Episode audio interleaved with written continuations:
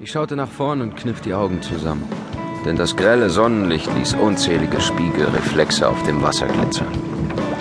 Ich sah einen schmalen, dunklen Streifen. Das war also Kimolos, eine der 211 Kykladeninseln. Unser nächstes Ziel.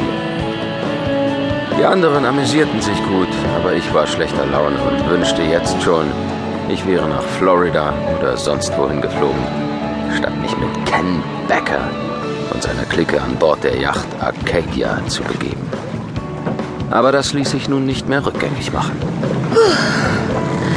Endlich wieder fester Boden unter den Füßen.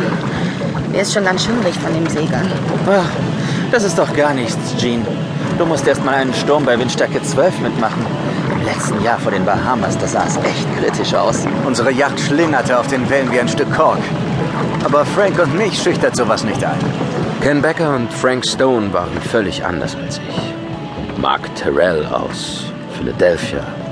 Ich war nie auf Rosen gebettet gewesen und hatte gerade mit viel Mühe meinen Doktor der Medizin gemacht. Norma Hyde, meine Freundin, hatte diese Urlaubskreuzfahrt in der Ägäis für uns beide arrangiert. Sie kannte Jean Martin, Wendy Bishop und Kate Bailey, die wiederum mit Ken Becker und Frank Stone befreundet waren. Und so kam alles zustande. Leider hatte ich die beiden reichen Angeber erst in Athen kennengelernt, als schon alles perfekt war. Da ich nun schon einmal in den Flug von New York nach Athen investiert hatte und Norma nicht vor den Kopf stoßen wollte, ging ich also mit an Bord der gecharterten Yacht und verfluchte insgeheim jede Sekunde auf diesem Kahn. Lass mich steuern, Ken, ja? Bitte. Okay, Baby, wenn du es willst. Pass auf, ich erklär's dir. Nicht so stürmisch, Casanova. Nimm die Hand von meiner Taille. Mark sitzt da unten, er kriegt alles mit. Stört dich das? Okay, Norma. Das ist unser Kurs. Siehst du hier die Linie am Kreiselkompass? So musst du steuern. Ja, ja. Amüsiert euch nur. Möchten Sie noch etwas, Mr. Terrell? Ja, Takis, aber nichts Alkoholisches mehr. Eine Coke bitte. Wie Sie wünschen. Na, wie gefällt's dir an Bord, Mark?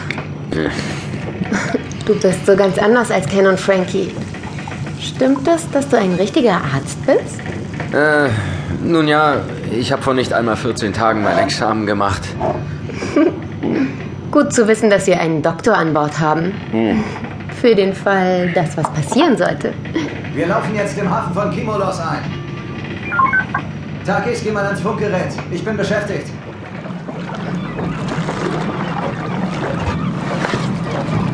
Sir, die Hafenwache sagt, wir sollen wieder auslaufen.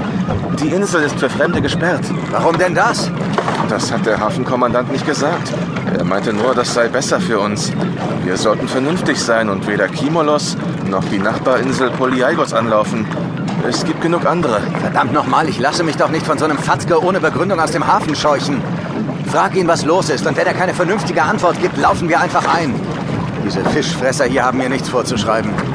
Vielleicht herrscht eine Seuche auf der Insel. Dann wäre es durchaus besser, wenn wir uns einen anderen Hafen suchen. Na gut. Takis, frag den Hafenburschen das. Aber wenn es keine Seuche ist, laufen wir ein und damit Schluss.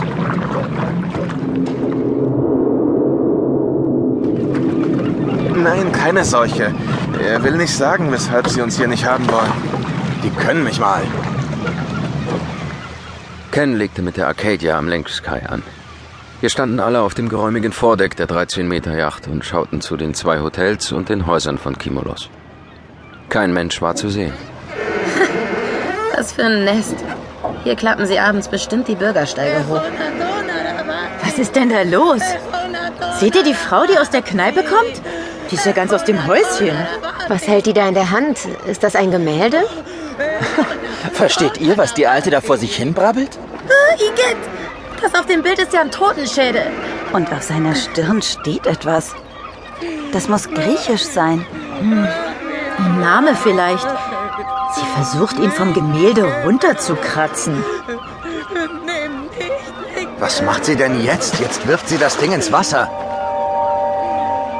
Das Gemälde trieb mit dem Bild nach oben im Wasser. Ich beugte mich über das niedere Rehlinggeländer und ich sah zu meinem Erstaunen, dass das Gemälde nicht mehr den Totenkopf zeigte.